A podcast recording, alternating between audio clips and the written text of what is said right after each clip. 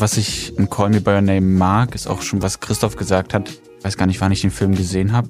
Da war ich auch noch ein bisschen jünger und ich fand, das war einfach an sich eine schöne Liebesgeschichte, weil ich kannte auch immer nur so zwischen Mann und Frau oder Gleichaltrigen und ich fand das so schön, dass es auch so funktionieren kann und was dadurch für Spannungen entsteht und damit würde ich auch so ein bisschen gern spielen.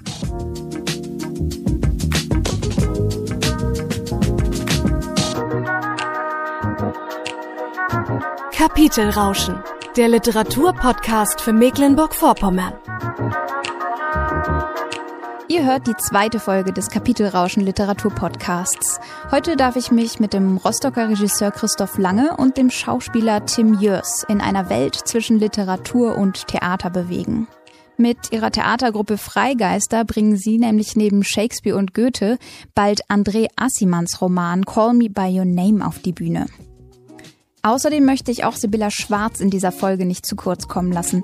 Ihre Barocklyrik wird dieses Jahr 400 Jahre alt. Im Interview mit der Lyrikerin Odile Endres erfahren wir, wie Sibyllas Sonette in einem Online-Workshop aufleben. Und zwischendurch bringt uns der Germanist Stefan Lesker die literaturgeschichtliche Perspektive auf Sonette etwas näher.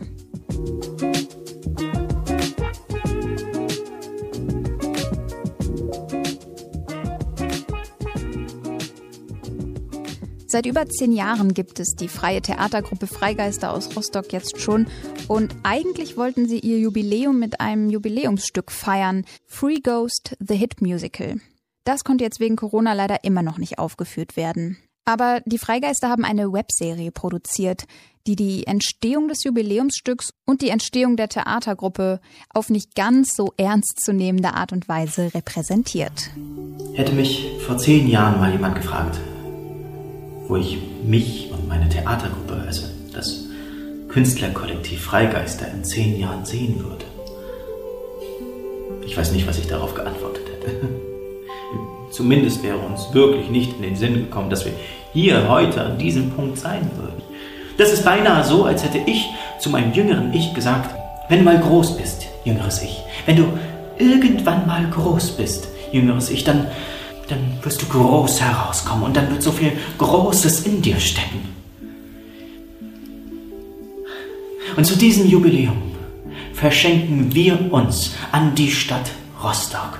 Verschenken wir unser Talent, verschenken wir unsere Kunst, wahrhaftige Kunst.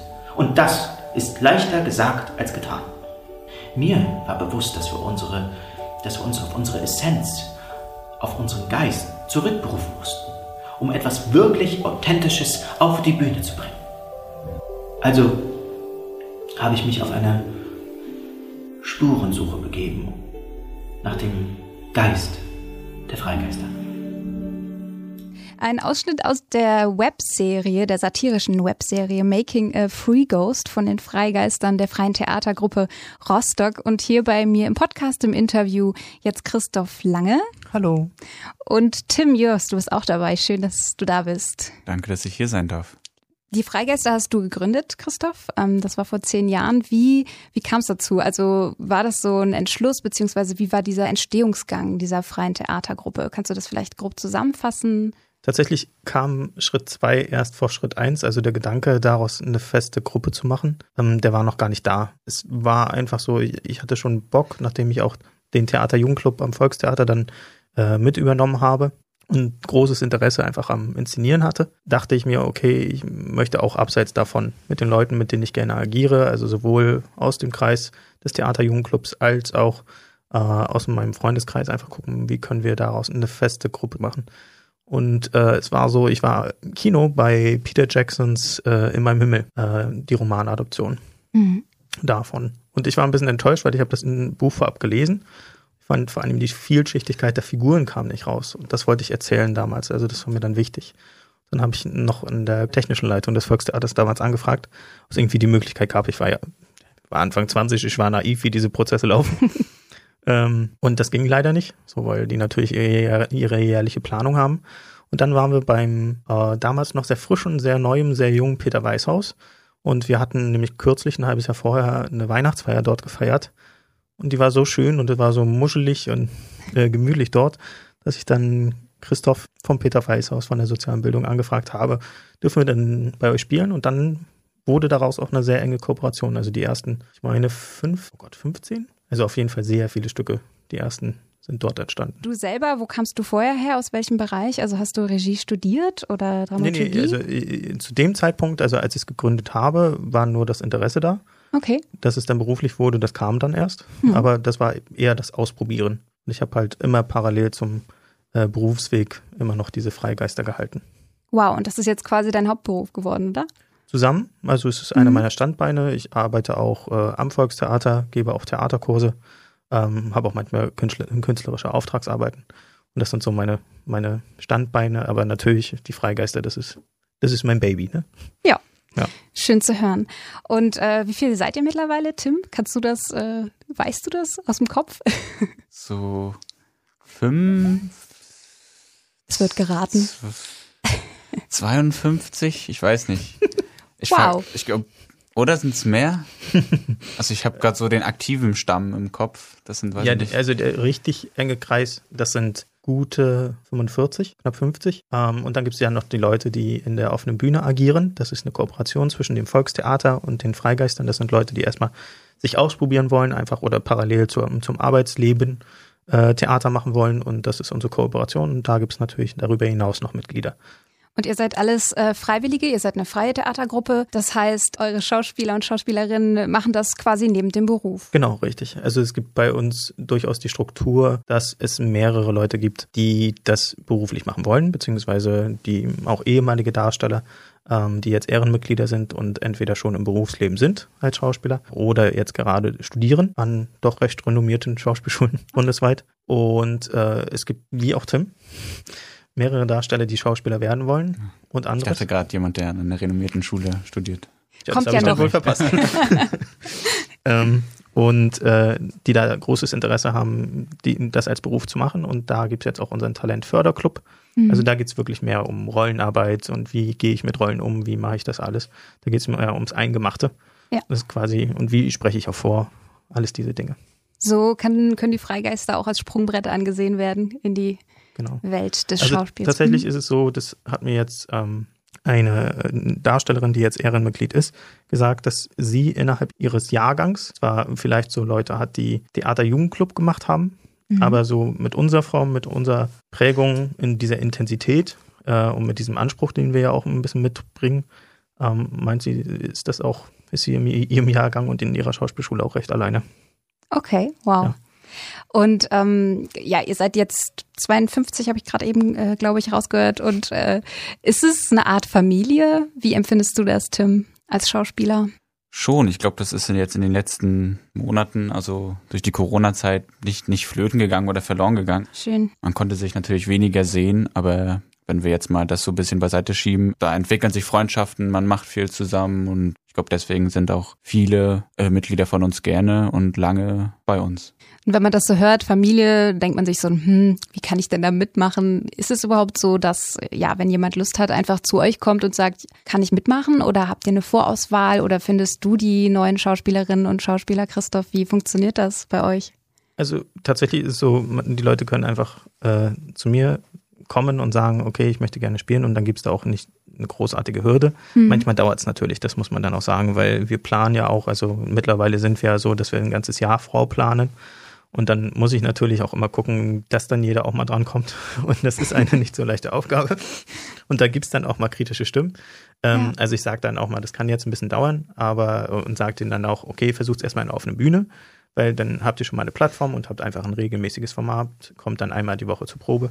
Und das ist dann auch eine gute Möglichkeit, einfach um anzufangen. Und die, die dann darüber hinaus schon was mitbringen, ähm, ich glaube, wenn man den Arsch in der Hose hat, sich zu trauen und zu kommen und zu sagen, okay, ich möchte gerne Schauspieler werden, was finde ich einiges am Mut bedarf. Ähm, und wenn man das dann tut und äh, ich dann sehe, äh, da ist was und da ist durchaus der Einsatz und Talent, dann unterstütze ich das auch sehr, sehr gerne. Cool. Und äh, wir wollen jetzt noch mal reinhören in die äh, satirische Webserie von euch, um auch vielleicht ein bisschen neugierig zu machen, damit auch jetzt zu dieser Zeit, wo eben Theater stillgelegt ist, äh, die Menschen schauen können, wer und was die Freigeister sind. Äh, Bettina Wulff spricht über dich, Christoph, als äh, Regisseur. Mhm. Also Christoph, der ist, ah, wie soll man das sagen, wie ein Überraschungseier. Karl und überraschend. Ja, man weiß eben nie, was drinsteckt. Und meistens da ist es so ein scheiß Puzzle. Obwohl es das siebte Ei war. Überraschung. Aber es ist immer nur eine Frage der Zeit bis, naja. Isabel. Der Tee. Ist kalt.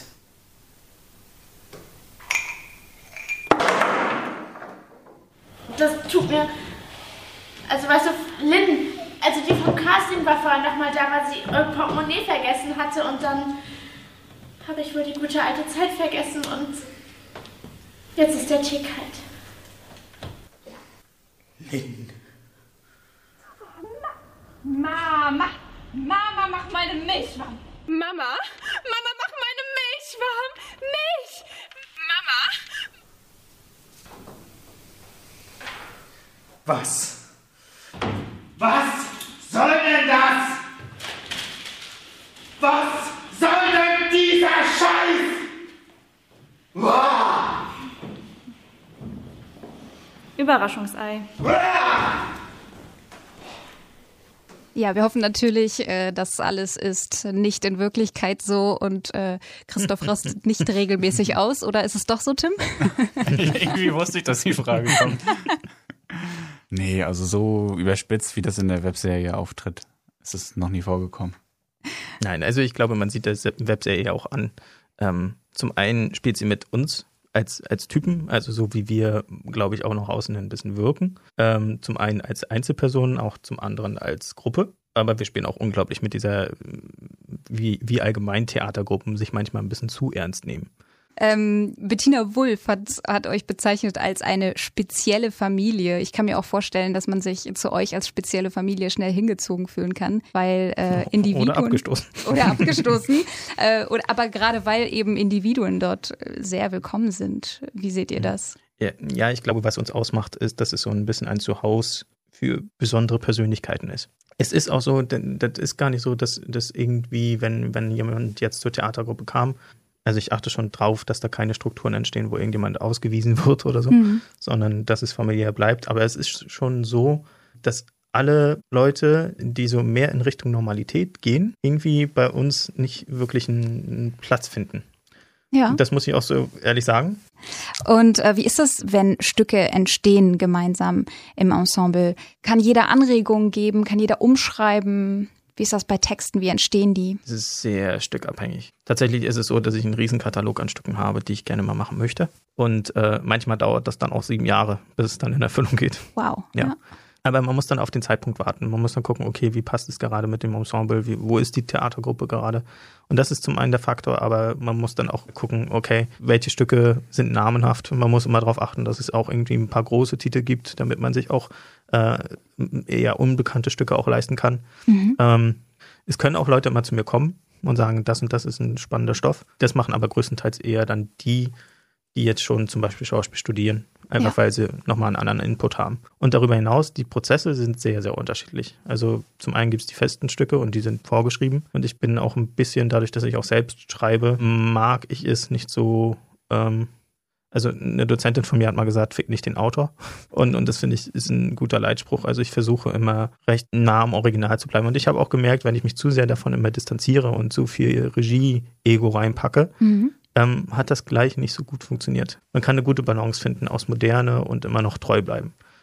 Und Stückentwicklung heißt quasi, dass bei jedem Stück, was ihr probt, auch Stückentwicklung immer ein Teil ist oder kommt das immer auf Stück an auch? Ja, auf einer Bühne zum Beispiel macht immer äh, Stückentwicklung. Mhm. Einfach weil ich den Darstellern auch gerne das Gefühl gebe, wenn sie dann dieses, sagen wir mal, dieses fertige Stück haben, nach einem halben Jahr oder neun Monaten, und dann sagen können, das ist unseres. Ja.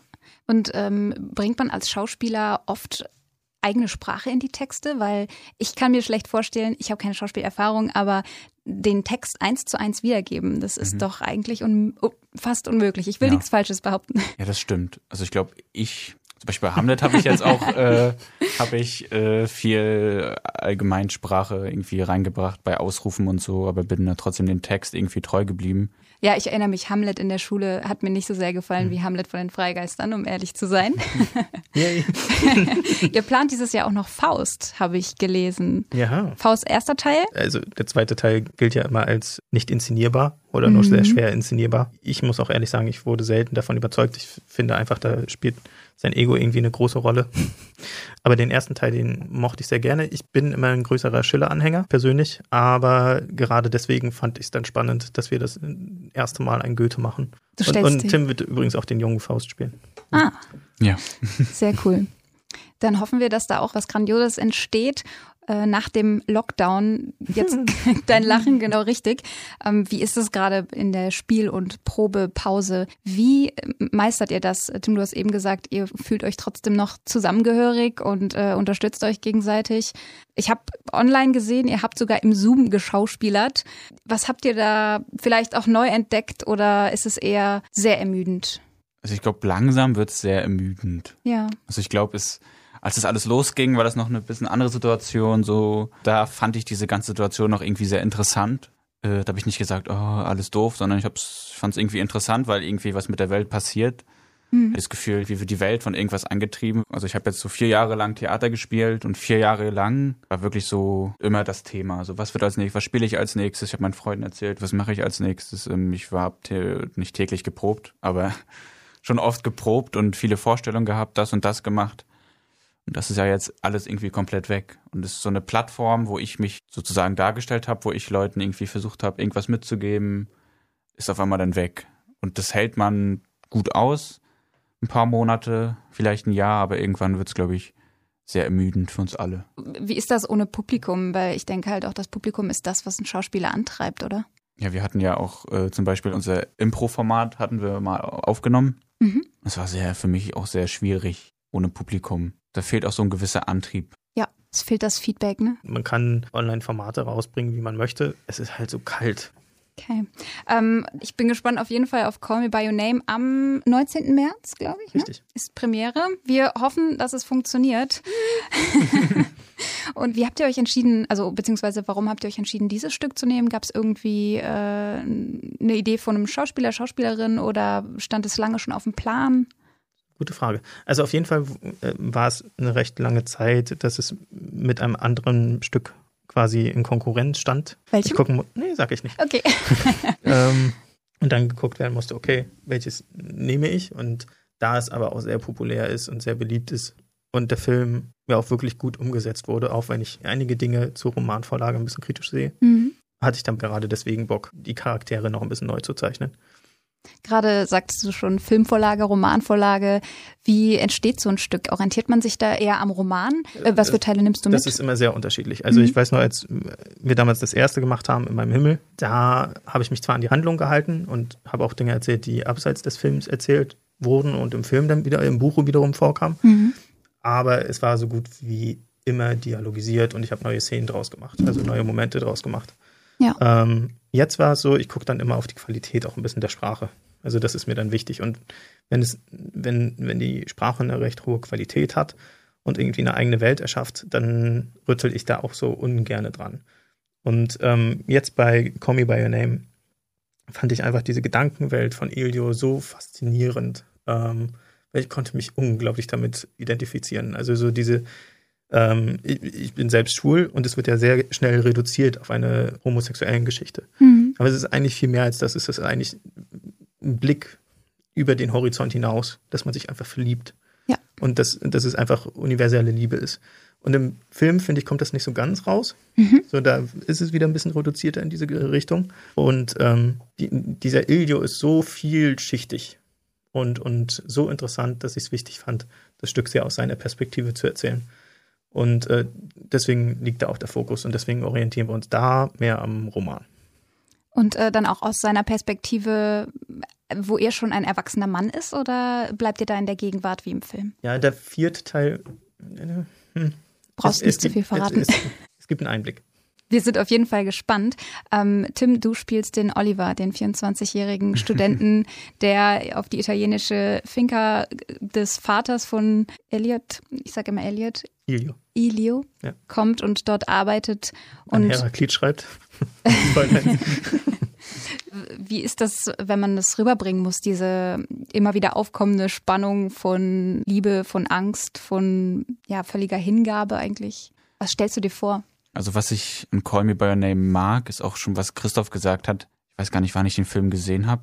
Da war ich auch noch ein bisschen jünger und ich fand, das war einfach an sich eine schöne Liebesgeschichte, weil ich kannte auch immer nur so zwischen Mann und Frau oder Gleichaltrigen und ich fand das so schön, dass es auch so funktionieren kann und was dadurch für Spannungen entsteht und, damit würde ich auch so ein bisschen gern spielen. Ich bin zwar jetzt auch noch nicht 24, sondern erst 19. Ich glaube, der Altersunterschied zu den Mitdarstellern Ist stellt, zumindest optisch gegeben. stellt das dann so ein bisschen her. Aber was Tim sehr gut kann, und darauf kommt es eigentlich in Liebessituationen an, oder eigentlich immer beim Spielen, aber gerade bei diesen Szenen, die so unglaublich selbstentlarvend sind. Das kennen wir ja selbst, wenn wir quasi nicht mehr die Möglichkeit haben, irgendwas rüber zu stülpen und uns irgendwie zu schützen, sondern einfach nackig sind emotional. Und das muss man natürlich auch auf die Bühne bringen. Und Timmy kriegt es wirklich, wirklich sehr gut in Situationen immer wieder neu zu denken und vor allem die Momente frisch zu denken. Und ich glaube, wenn man Momente, das versuche ich den Akteuren auch immer mitzugeben, wenn ihr quasi, weil ihr kennt das Gerüst, ihr kennt den Text. Dadurch neigt man schnell dazu, zu wiederholen und irgendwie, ne, Ja. äh, dann in, in, in was sehr Geformtes reinzugehen. Aber gerade wenn man dieses Geformte, dieses Gelernte immer frisch denkt, also immer sich so nimmt, als würde man es gerade neu sagen, äh, neu erleben, das ist eigentlich der wesentliche Trick dabei. Und das beherrscht Tim zum Beispiel recht gut. Wow, ist wahrscheinlich Ja, auch eigentlich ein, wirklich gut. ein sehr guter äh, Social Skill, würde ich behaupten, sich immer irgendwie wieder ja, neues Bild zu schaffen, sich in andere hineinzuversetzen.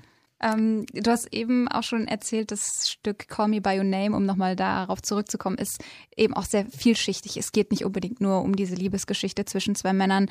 Ähm, es vermittelt viel mehr. Was ist das, was ihr als Freigeister oder du als Regisseur auf jeden Fall rüberbringen möchtest? Also zum einen diese Vielschichtigkeit, dieses, dass, dass Liebe allgegenwärtig ist. Man muss ja sagen, es ist so interessant angesetzt, weil es so knapp an der Zeit ist, an der ja eigentlich die ganze AIDS-Krise dann groß wurde. Also es ist genau da, wo, wo es nochmal mehr zum Stereotyp wurde. Ja? Äh, Und das ja für Ewigkeiten. Ja. Und ähm, es ist ja eigentlich ein Glück, dass wir und auch der Erfolg vieler, vieler Menschen, die sich dafür eingesetzt haben, dass wir jetzt da so stehen, aufgeklärt stehen, wo wir stehen. Es gibt noch viel zu tun, aber dass das verhältnismäßig schnell dann passiert ist, ist ein Wunder. Aber dieses, ähm, dass sie da quasi in ihrem kleinen Refugium sind, in ihrem kleinen, in ihren der kleinen italienischen perfekten Welt und ähm, dort diesen perfekten Sommer verbringen können, ja, ähm, und sich einfach lieben können. Aber auch parallel immer noch mit Frauen schlafen, ohne das jetzt aber ausnutzend zu machen, sondern einfach, dass es passiert und dass das ein Teil ihrer Sexualität ist. Das ist, finde ich, sehr fortschrittlich. Es ist ja, ist, die Figuren sind ja unglaublich schlau, die aber gleichzeitig im, immer noch eine gesunde Naivität haben. Und diese Geschichte, die Ilio erzählt, ist so nachvollziehbar mit dem ganzen Hin und Her, mit dem Schwanken, mit dem, wenn sie dann auch miteinander geschlafen haben, auch mit dem Ekel, den er verspürt. Da, da konnte ich mich so gut mit identifizieren, weil das tatsächlich e- etwas ist, was, was auch passiert. Also mir persönlich passiert ist, nachdem ich das erste Mal mit einem Mann geschlafen habe. Es ist äh, unglaublich ehrlich gemacht. Ja. Und äh, da, wenn man bedenkt, dass es ja eigentlich, dass er heterosexuell ist, der Autor, Mhm. ähm, und er dann ja eigentlich das Buch geschrieben hat für Homosexuelle, ist das schon eine Leistung, was in was für eine Gefühlswelt er da eingetaucht ist. Ja. Und auch Oliver, der anders aufgewachsen ist, nicht in diesem aufgeklärten Haushalt wie Ilio und deswegen mit ganz anderen Dämonen zu kämpfen hat und deswegen auch dieser ähm, eher abgeklärte Typ ist und immer wieder eigentlich in seinen Kokon zurückfällt. Gerade wenn der Sommer dann vorbei ist. Spoiler. Ist auch mal schön, so einen äh, kleinen Spoiler im Podcast vorab zu hören. Ich bin sehr gespannt auf das Stück, weil auch der Film mir als, äh, klingt jetzt doof, aber mir als Frau äh, ein sehr, ja, cooles Gefühl eigentlich vermittelt hat. So, was ist, was geht eigentlich noch? Oder ähm, wo sind Hat, eigentlich. hattest, du das? Also, weil, weil ich war, als ich so die beiden Frauenfiguren gesehen habe, ich muss sagen, das ist nicht gut gelungen. Also alle Frauenrollen, Ja, muss ich sagen, sind nicht wirklich gut gezeichnet. Also zum einen haben sie nicht so viel Raum beim Roman, das muss man auch sagen, aber sie haben mhm. deutlich mehr Raum, als sie jetzt im, im, im Film gekriegt haben. Ja. Also da, da, fand ich, ging es so ein bisschen in die Richtung Mittel zur Eifersucht oder mhm. Mittel, um mit seiner Sexualität zu spielen. Und das fand ich ein bisschen schade, dass die darauf ein bisschen reduziert wurden. Auch interessant, daran hatte ich gar nicht gedacht, äh, sondern mir ging es eher so, mir wurde durch den Film möglich gemacht, mich eben in diese männliche Liebesgeschichte reinzuversetzen mhm. und dem auch so ja Zuneigung zu verspüren. Also mhm. wann sieht man das mal in, berühmten Filmen, dass zwei Männer sich lieben. Ja, und das vor allem dürfen. Also Eben, so, genau. So die, diese ganzen Geschichten sind immer, also natürlich ist das in einer gewissen Form auch eine Coming-out-Story, ja. aber es beschäftigt sich nicht so extrem mit diesem Gedanken. Es geht immer bei Homosexuellen immer so extrem entweder um dieses Coming-out-Ding mhm. oder um dieses, äh, es funktioniert nicht, weil es gesellschaftlich nicht. Ja. Und das bedient es auch beides. Aber es ist sehr viel intelligenter als das. Und das macht das Buch ganz wirklich gut. Ich bin wirklich gespannt. Äh, Achso, ich, was, ja. was man sagen muss, den Rom-Teil, der im Film ja gar nicht vorkommt, den ich persönlich sehr wichtig finde, weil man da einfach mhm. Ilio erlebt, wie er lebt, auch mal abseits von zu Hause und man sieht so, wo Ilio hingeht, so ja. wie sein Leben sein wird. So, dass er sich dann auch mit Intellektuellen trifft und auch ein eigenes Leben führt und ein künstlerisches Leben führt. Und äh, es ist ja fast schon schön zu sehen, mit was für einer Naivität er angeht, dass er sagt, oh mein Gott, wie kleingeistig ist es zu Hause. Also bei diesem Zuhause, wo Literaten und so weiter zu, zu Besuch kommen und für ihn ist das schon kleingeistig. Und ja. er merkt ja fast gar nicht, was für eine wohlhabende Situation er hat. Mhm. Aber das ist ja das Schöne, dass er so aufgewachsen ist. Und ihn dann in dieser Welt zu sehen, wo er dann aber nochmal quasi eine Schippe draufpacken kann, äh, wo er zum einen das realisiert, so was er für ein Glück hat, aber auch zu sehen, wie viel Freiheiten die Welt gibt und wie mhm. schön diese Freiheit, diese Liebe sein kann. Ähm, und das ist sehr schön und deswegen kommt es vor. Also es ist nicht wie im Film, wo, wir, wo sie dann einfach nur in Bergamo spazieren gehen. Das finde ich super gut. Ja. Äh, die Privilegien quasi nochmal äh, dargestellt und auch das Abnabeln von der Familie. Ich bin gespannt auf jeden Fall auf Call Me By Your Name. Wir hoffen, dass es funktioniert und wenn, wird das Stück doch auf jeden Fall nachgeholt. Ja. Dann äh, muss ich mich auch leider schon von euch verabschieden. Vielen Dank, dass ihr euch die Zeit genommen habt, im Podcast Kapitel Rauschen Gäste zu sein. Und da wir hier gerade auch schon über Shakespeare gesprochen haben und der Übergang auch ganz gut passt, nutze ich jetzt die Gelegenheit, um Stefan Lesker den Vortritt zu lassen. In seiner aktuellen Folge Rascheln aus dem Zettelkasten nimmt er sich nämlich Sonette mal etwas genauer vor. Rascheln aus dem Zettelkasten. Fundstücke aus der Literaturgeschichte mit Stefan Leska. Sonette finde ich sowas von beschissen, so eng, rigide, irgendwie nicht gut. Es macht mich ehrlich richtig krank zu wissen, dass wer Sonette schreibt, dass wer den Mut hat, heute noch so einen dumpfen Scheiß zu bauen. Allein der Fakt, dass so ein Typ das tut, kann mir in echt den ganzen Tag versauen. Ich hab da eine Sperre, und die Wut darüber, dass so ein abgefuckter Kacker mich mittels seiner Wichsereien blockiert, schafft in mir Aggressionen auf den Macker. Ich tick nicht, was das Arschloch motiviert. Ich tick es echt nicht und will es echt nicht wissen. Ich find's so nette, unheimlich beschissen. Was Robert Gernhardt hier in seinem Gedicht Materialien zu einer Kritik der bekanntesten Gedichtform italienischen Ursprungs formuliert, ist nicht weniger als ein Abgesang auf diese besagte Gedichtform. Sonette finde ich sowas von beschissen. Aber was ist denn an Sonetten so hassenswert? Nun, Tatsächlich sind sie eng und rigide. Sie sind strophisch in zwei Vierzeiler, sogenannte Quartette, und zwei Dreizeiler, sogenannte Terzette, eingeteilt, müssen bestimmte Reimschemata und rhythmische Strukturierungen aufweisen, damit sie sich Sonett nennen dürfen. Darüber hinaus müssen sie eine bestimmte gedankliche Dynamik besitzen. Die beiden Vierzeiler fungieren dabei als eine Art Aufgesang, die Dreizeiler schließen das Thema dann als Abgesang ab, etwa der Gestalt, dass in den Quartetten eine These mit einer Antithese korreliert wird und in den Terzetten dann eine Synthese erfolgt. Auch eine Steigerung, die in den Terzetten ihren Höhepunkt erreicht, ist möglich. Dies lässt sich an Andreas Gryphius berühmtem Sonett Tränen des Vaterlandes zeigen. Die Vierzeiler thematisieren die materiell greifbaren Zerstörungen des Dreißigjährigen Krieges. In der ersten Strophe werden die Werkzeuge des Zerstörens genannt, die rasende Posaun, das vom Blut fette Schwert, die donnernde Kartaun. Die zweite Strophe benennt die Zerstörung. Türme, Kirchen, Rathäuser sind entzwei, Jungfrauen sind geschändet. Das erste Terzett nun bereitet den Abschluss vor. Dreimal sechs Jahre tobt der Krieg schon, heißt es dort. Drei mal sechs bedeutet einerseits natürlich 18 Jahre, aber eben auch 666, die Zahl des Teufels. Es ist also schon eine lange Zeit, in der man dies alles erleiden musste. Und, der heutige Leser weiß es, man wird es noch zwölf Jahre erdulden müssen.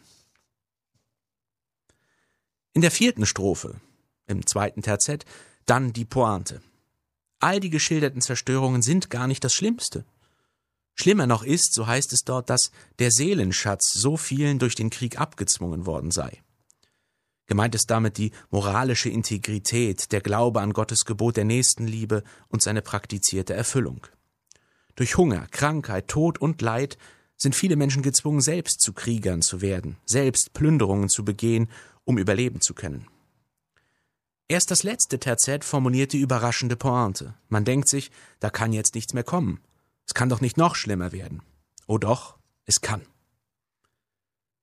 Die enge und rigide Form hatte zwar zur Folge, dass man sich in jeglicher Regelpoetik ablehnenden Epochen und Strömungen vom Sonett abwandte. Auch die Genieästhetik lehnte diese Gedichtform eher ab. Das Genie braucht keine vorgefertigte Form, es schafft sich seine eigene. Auch Gernhardt formuliert den Gedanken, dass solche Wichsereien ihn, das Genie also, blockieren würden. Aber auch das Sonett weist eine reiche Formenvielfalt auf. Sonette des Italieners Francesco Petrarca unterscheiden sich beispielsweise von Shakespeare-Sonetten. Dennoch sind Sonette aus heutiger und Gernhards Sicht eher abzulehnen. Oder? Gernhard wäre natürlich nicht Gernhard, wenn er uns nicht Mixed Messages senden würde.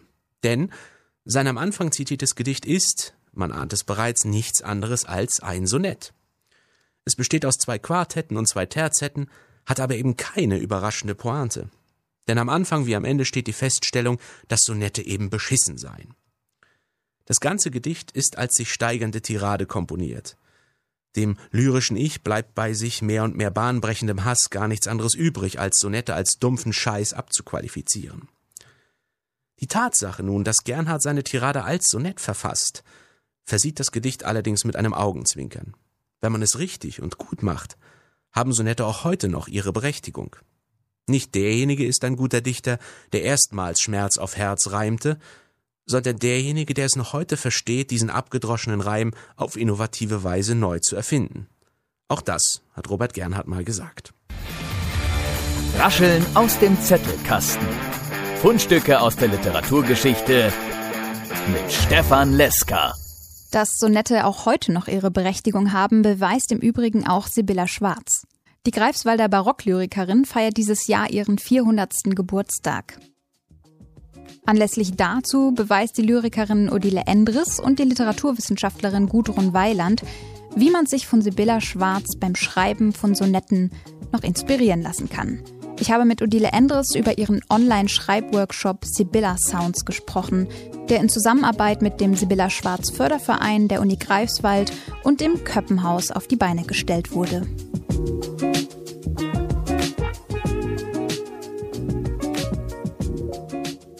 Danke, dass du dir Zeit genommen hast. Wir haben es gerade gehört, du hattest im November den Workshop zusammen mit Gudrun Weiland zu Sibylla Schwarz, Sonetten und Barocklyrik und zwar online. Barocklyrik ist ja jetzt auch so ein Thema, wo man vielleicht mal so ein bisschen mehr Überwindung braucht, sich damit zu beschäftigen. Was waren so die Aspekte, die für euch wichtig waren, in diesem Workshop rüberzubringen? Na, möglicherweise braucht es vielleicht wirklich Überwindung, wenn man es nicht gewohnt ist, die Barocklyrik zu lesen. Es war ja Gudrun Weiland, die Literaturwissenschaftlerin, die ursprünglich diese Idee hatte, mit Hinblick auf den Geburtstag dann, den 400. Und äh, sie hat sich schon viel mit Sibylla Schwarz beschäftigt. Und im DLF, im, im Büchermarkt, wird ihr Buch besprochen. Ich habe es mir aufgeschrieben, ich fliege Himmel an mit ungezähmten Pferden, äh, mit Gedichten von Sibylla Schwarz. Und äh, sie hat mich dann angesteckt mit dieser Begeisterung. Unser Ziel war quasi, so ein Band zu knüpfen, Band der Freundschaft, wie Sibylla selbst sagen würde vielleicht, zwischen unseren zeitgenössischen Ansätzen und der Barockzeit. Und dann durch dieses Experiment und diese Verbindung von Barock und zeitgenössischen äh, Verfahren, was können wir heute mit den Texten anfangen und nicht nur passiv, rezipierenderweise, sondern tatsächlich aktiv. Wir haben also mit ihren Texten gearbeitet, neue Texte geschrieben und ich fand das sehr, sehr spannend, ja. Also waren es Themen, die sich da überschnitten haben auch oder nur der Schreibstil der Lyrik? Also tatsächlich die Verfahren. Wie ist ein Sonett gebaut? Wie kann man heute mit Sonetten umgehen? Wir hatten so, solche Dinge wie das ähm, das schlanke Sonett oder ein entkleidetes Sonett. Also wir haben dann tatsächlich mit der Form ganz stark experimentiert und dem Klang auch im weitesten Sinne. Wir haben dann auch versucht, etwas zu finden, was was diesen Barockklang dann hat. Wir haben versucht, den in unsere Zeit reinzuholen und haben die Sonette auch auseinandergenommen, zum Teil einen richtigen Steinbruch dann äh, also gemacht, ja, aus diesen Sibylla-Texten und die dann neu zusammengesetzt und solche Dinge. Also uns ging es ganz stark um die Form. Wie, wie hat man damals überhaupt Gedicht gemacht? Wie mache ich die heute, ja? Und wie kann ich diese beiden Dinge spielerisch zusammenbringen? Wir haben ja den letzten Workshop Sibylla Sound genannt wo wir mit Echo-Spielen und sowas gearbeitet haben. Also immer in einer spielerischen Art und Weise.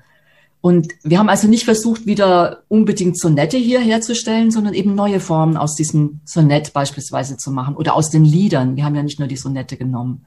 Mhm. Und das war total spannend und ich kann aus eigener Erfahrung sagen, ich habe mich Sibylla Schwarz so stark angenähert, dass ich auch nach dem Workshop wirklich noch äh, weitergemacht habe mit dem Schreiben und noch ein paar Sachen geschrieben habe, weil ich das total spannend fand. So dieses Buß- und Klagelied von Sibylla Schwarz genommen ähm, ähm, und dann einen eigenen Ton jetzt für diese Corona-Zeit. Das war ja total passend damals der 30-jährige Krieg, die, die Pest, die, die Ruhr, ja, die hatten ja diese Heimsuchungen. Wir haben heute Corona. Und dann habe ich quasi so ein neues ähm, Klage- und Bußlied in diesem Ton gemacht. Und ich fand das irgendwie total spannend. Und ich war ja dann total im Ton drin von Sibylla Schwarz durch diese experimentelle und spielerische Annäherung. Und was habt ihr dann für Spiele online gespielt? Also wie sah das aus? Habt ihr zum Beispiel eigene Videos aufgenommen? Das haben wir ganz weggelassen, sowas wie Videos. Wir hatten quasi äh, Zoom, weil das am leichtesten verfügbar war. Und dann hatten wir quasi so plenare Teile in, in, im Konferenzrahmen. Ähm, und wir haben, da hat man ja alles. Man hat den Ton, man hat äh, das bewegte Bild und haben dort zum Beispiel auch so ein, so ein Reimspiel gemacht, so ein Echo-Spiel, das sich so fortgesetzt hat durch alle Teilnehmer. Und das war tatsächlich so ein bisschen hagelig in dieser Online-Situation, weil man nicht die Mimik, die Gestik tatsächlich hat, keinen Augenkontakt. Wann ist einer fertig? Wer redet zuerst? Also diese mündlichen, würde ich jetzt mal sagen, die mündlichen Gesprächsspiele sind tatsächlich schwieriger in der Online-Situation. Und wir haben auch tatsächlich auf die ähm, schriftlichen Spiele. Es gibt ja auch einen schriftlichen Dialog und das lässt sich super gut realisieren. Wir haben dann also nicht nur den Chat, sondern wir haben natürlich noch mal was Externes dazu genommen.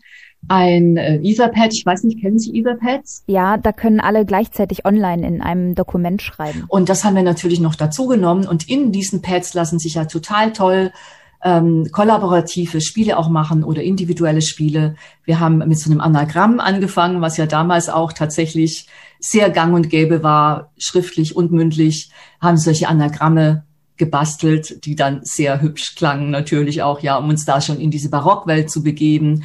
Und das kann man jetzt individuell kollaborativ machen und dafür waren diese Etherpads eben total geeignet. Wir haben unsere ganzen Schreibexperimente in diesen Etherpads gemacht. Und das Schöne ist, dass man aufeinander Bezug nehmen kann, dass man die Texte mixen kann. Das haben wir auch gemacht. Und das kann man ja schriftlich sehr, sehr gut machen. Besser, würde ich sagen, als im ähm, Präsenzworkshop. Es hat jeder sein Blättchen und dann kann man es nicht lesen und bis man die rumreicht. Und ja. so äh, kann man das sofort zusammenbauen. Aber es stellt eine große Herausforderung an die Moderatorinnen. Das muss man echt sagen. Wir waren zum Glück zu zweit.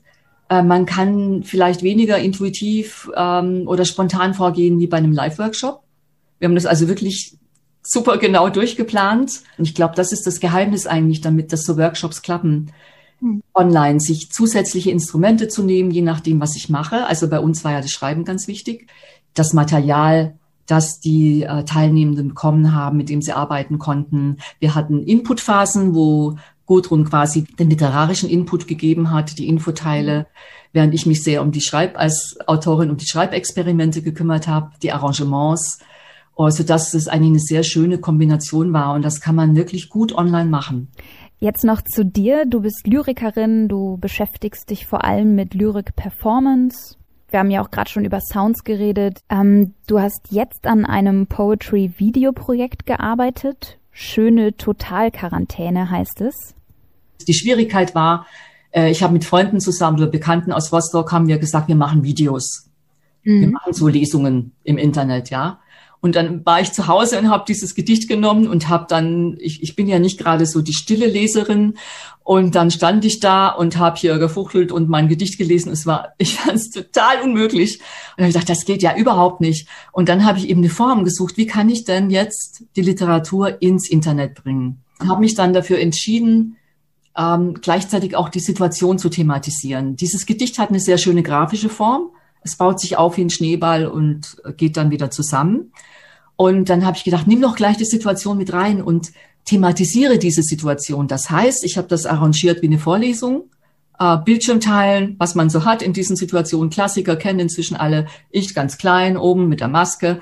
Und dann kann man mir zugucken, wie ich das tippe, wie das so entsteht. Ähm, mit allen Fehlern und allem zurückspringen, ja, die tatsächliche Situation, das Gemachtsein von Literatur, da sind wir wieder bei der Form, das nicht wegzunehmen, sondern im Gegenteil ins Video zu bringen. Und damit das nicht so langweilig wird, habe ich noch eine Tonspur drüber gebaut, die nicht parallel läuft, ja, sondern den ganzen Text in verschiedenen Varianten, übergelegt, übereinandergelegten Spuren dann liest, die aber nicht eins zu eins zu diesem Schreiben passen, weil es wäre total öd gewesen. Also, so dass das quasi jetzt mehrere Ebenen hat, das Gedicht an und für sich, die Soundrealisierung mhm. und auch tatsächlich die Corona-Situation. Das war jetzt ein Versuch, wie ja. kann ich die Literatur ins Internet bringen, so dass es nicht langweilig ist? Das heißt nicht, dass eine normale Lesung nicht klappt. Aber ich glaube, wir kennen das alle, dass uns das ein bisschen langweilt, wenn es dann 20 Minuten geht, 30 Minuten. Und mhm. deshalb denke ich, ist es schon spannend, jetzt neue Formen zu finden, wie ich genau. äh, diese Literatur ins Internet bringen kann. Und da ist Lyrik natürlich im Vorteil gegenüber von Prosa, weil sie kürzer ist, weil ich kleinere Formen habe. Und insofern muss man sich, glaube ich, schon ziemlich anstrengen, um, um da was draus zu machen, jenseits einer Videoaufnahme, wo ich jetzt da sitze und lese. Was ich auch spannend fand, man hat am Anfang das Gefühl gehabt, es passt nicht zusammen. Aber je länger das Sonett oder das Gedicht wurde, desto gleichmäßiger wurde auch die Stimme. Was ja vielleicht auch so ein bisschen die Corona-Situation abgebildet hat. So am Anfang waren alle, oh Gott, was passiert jetzt? Und jetzt sind wir doch schon so ein bisschen, so ein bisschen ähm, beruhigter, so auch in der Gesellschaft wieder. Ich fand jetzt diese Interpretation auch total schön, ja, dass es anfangs so disparat war. Man macht ja Dinge auch intuitiv manchmal. Das stimmt schon, das bildet total diese aufgeregte Situation ab, die ja dann total ruhig geworden ist. Und so ein irritierendes Element war ja auch meine Absicht, damit es nicht zu harmonisch wird. Ich glaube, das ist dann auch nicht dann guckt man vielleicht schneller weg, ich weiß es nicht. Vielen Dank, Odile Endres, für das spannende Gespräch. Ich freue mich auf jeden Fall, die Greifswalder Lyrikerin Ende April hier im Kapitelrauschen Podcast begrüßen zu dürfen. Unsere zweite Folge geht auch schon zu Ende. Ich hoffe, es hat euch gefallen und der Literaturrat freut sich natürlich, wenn ihr den Podcast teilt oder wenn ihr auch selber vielleicht einmal zu Gast sein wollt, um die Literatur in Mecklenburg-Vorpommern gemeinsam online nach vorne zu bringen. Ich bin Anna, sag vielen Dank und verabschiede mich von euch.